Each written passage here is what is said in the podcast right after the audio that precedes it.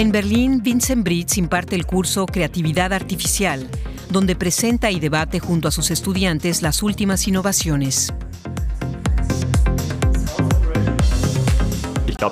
Se podría comparar con la época en la que solo existía la pintura clásica y de repente llegaron los primeros fotógrafos.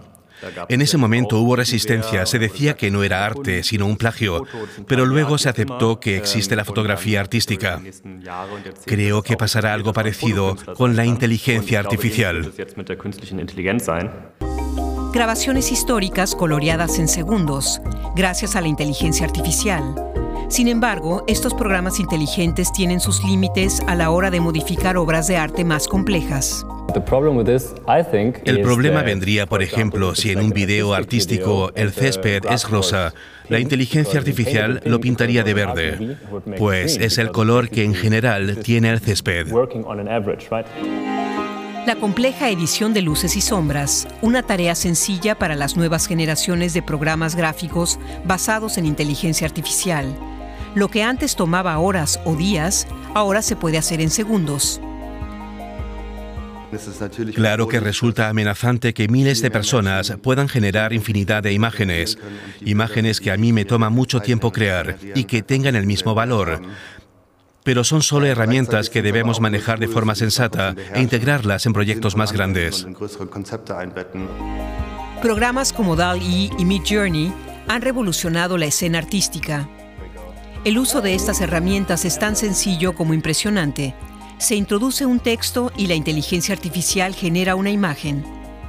No hay límite para la creatividad, aunque la calidad artística a veces sea cuestionable.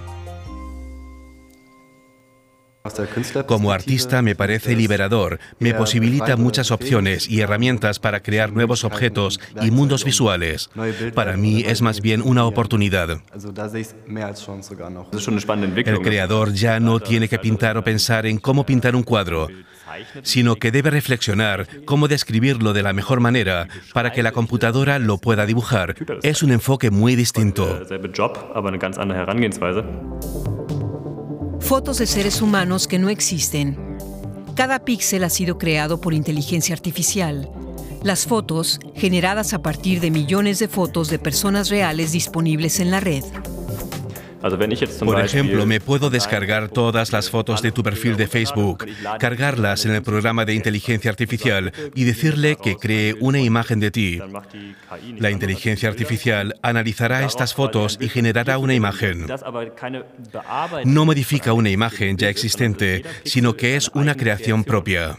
Entonces se vuelve muy difícil determinar cuáles son los derechos de la personalidad.